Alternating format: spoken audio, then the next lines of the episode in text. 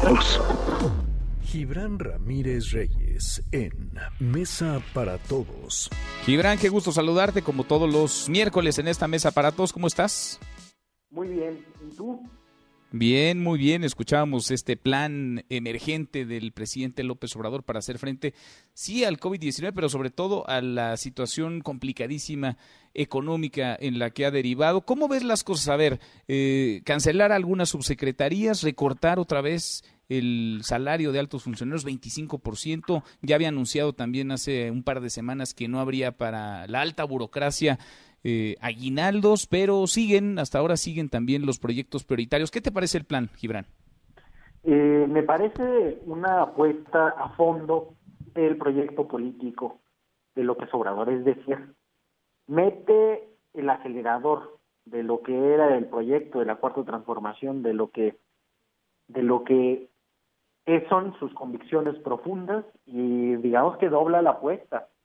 Entonces, o se sale bien de la crisis con esto o se pone en riesgo la viabilidad del éxito político del proyecto de la cuarta transformación. Es decir, es una apuesta osada, pero hay que verla por partes.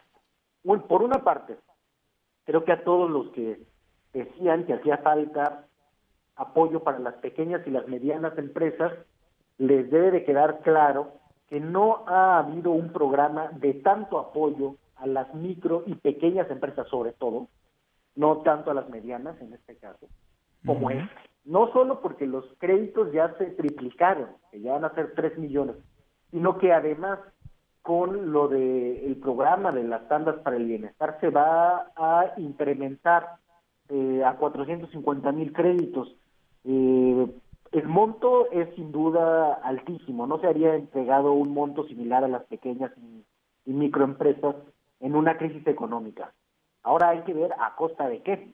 Eh, Porque a ver, si a ver, si tú tienes una empresa de 3, 4, 5 trabajadores, 25 mil pesos te ayudan, evidentemente, si te suman si, si te sacan del apuro por lo menos, ¿no? Te, te, hacen la diferencia para no cerrar tu negocio, para no despedir a esas personas que muchas veces son esas microempresas, son empresas familiares, pero si tienes, no sé, 40, 50, porque llega hasta 50 personas incluso estos créditos, pues de a 500 pesos por trabajador, quizá habría que plantear medidas adicionales, ¿no? Para empresas ya un poquito más grandes. Sí, la cosa es de dónde se saca Ah, se había estado mencionando la viabilidad de la deuda, pero ahora, con el precio del petróleo por los suelos y los subsuelos, se hace prácticamente imposible. Solamente conseguiríamos eh, escaso financiamiento, seguramente caro y con condiciones que comprometerían al país y la estructura de su gasto durante las siguientes décadas. Entonces, creo que es un, un acierto el presidente López Obrador no endeudarse, no comprometer el futuro de los mexicanos. Nada más que hay que ver creo que con lupa lo que va a implicar en materia de administración pública. El 25% de recorte salarial no puede ser parejo para todos los subdirectores, por ejemplo. Hay algunos que, que llegan a ganar este, 40 mil pesos, un poco más. Hay unos que ya se recortar un poco más, pero a los que ganan 22, 23 mil pesos, creo que eso compromete, compromete mucho el bienestar de bastantes familias también ahí. Eh, entonces, por eso te digo que es meter el acelerador en esa apuesta y a partir de ahí ya no hay más, ¿eh? Yo no veo que haya más de donde se pueda recortar.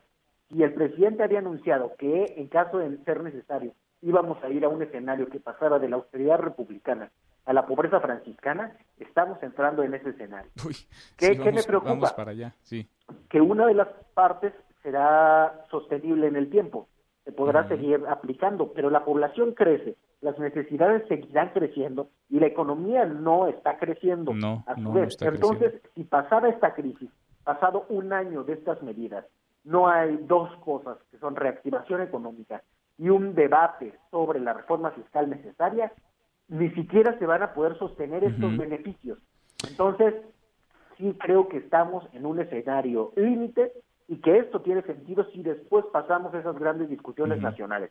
Ya, ya, ya, nos va a llevar la realidad para allá, ¿eh? porque va a ser obligatorio. ah, déjame provocarte tantito. Hay una propuesta que ha puesto el PAN que desempolvó del cajón de los recuerdos de quien fuera su candidato presidencial, Ricardo Anaya, y habla de un ingreso básico, universal. Es una propuesta de alrededor de 3.200 pesos para todos los trabajadores formales e informales. Son unos 50 millones de mexicanos. Una bolsa, números redondos, de 150 mil millones de pesos. ¿Es mucho? ¿Es poco, Gibran? A ver, por aquí hacíamos números. 600 mil millones de pesos fue la deuda que contrajo el gobierno este año. Es decir, sería cuatro veces menos. El presidente ha dicho que tenemos para la contingencia unos 500 mil millones de pesos. ¿Alcanzaría? ¿Tú ves viable? ¿No ves viable? Más allá de quién la propuso, cómo la propuso, una repartición de dinero parejo a todos los trabajadores formales e informales en México? Yo creo que no hay este, un cálculo serio en esa propuesta. Desde luego no se toman en cuenta costos burocráticos y logísticos. El mayor experimento que se ha realizado, quizá en el mundo, de renta básica universal es la pensión universal para adultos mayores eh, en México.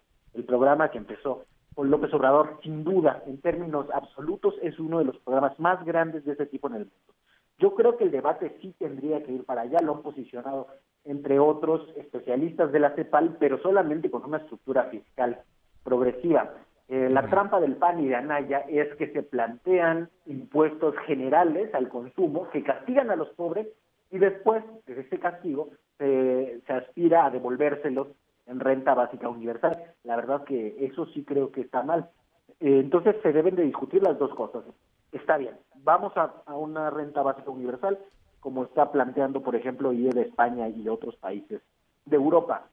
Sí, pero ¿cómo la financiamos? El problema va a estar ahí, porque hay algunos que lucharemos por una reforma fiscal proporcional que incluye impuestos a la riqueza, impuestos a la herencia, y otros que dirán que lo que hay que grabar es el consumo con la trampa eh, retórica de que los que más consumen son los ricos y por lo tanto son los que más pagarán, cuando relativamente eso haría pagar más a los pobres.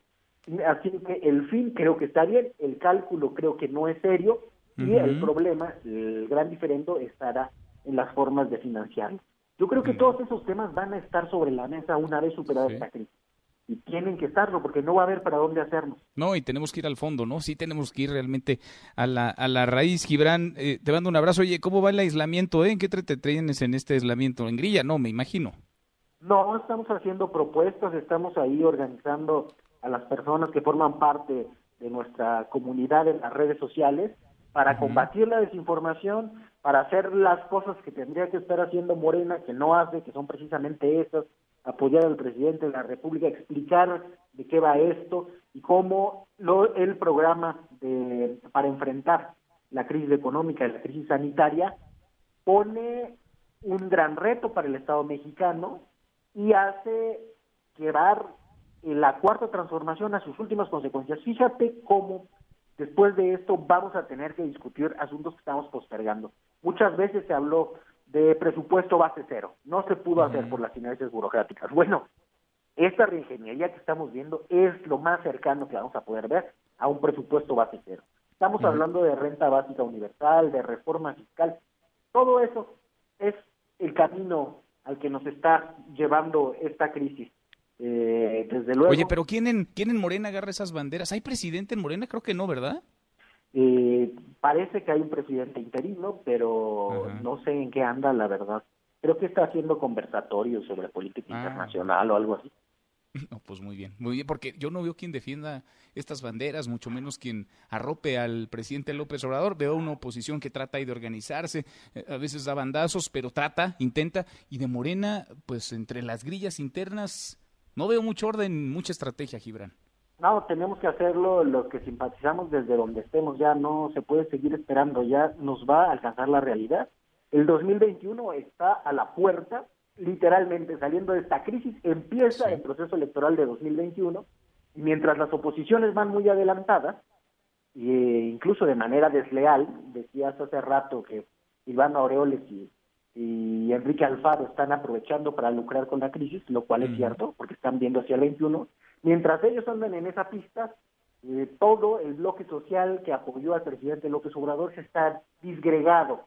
Entonces, en eso estamos, en colaborar para unirlo desde abajo, ya que desde arriba no ha habido acciones al respecto. Bueno, pues seguimos platicando en el camino, Gibran. Gracias como siempre. Un abrazo, Manuel. Otro de vuelta. Para todos.